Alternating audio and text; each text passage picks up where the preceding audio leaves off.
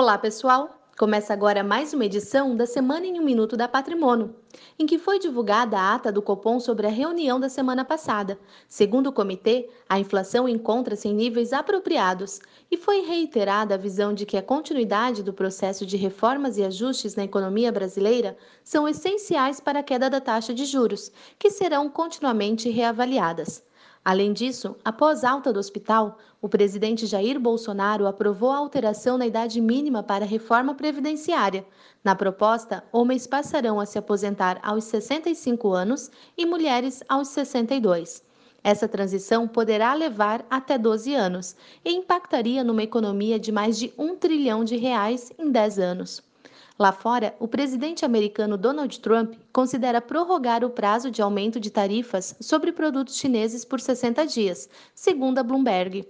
E na China, foi divulgada a inflação dos produtores no país, que desacelerou pelo sétimo mês consecutivo, aumentando as preocupações com o retorno da deflação e reafirmando a hipótese de uma possível desaceleração da economia. Estas foram as principais notícias dessa semana. Um ótimo final de semana e até a próxima sexta-feira.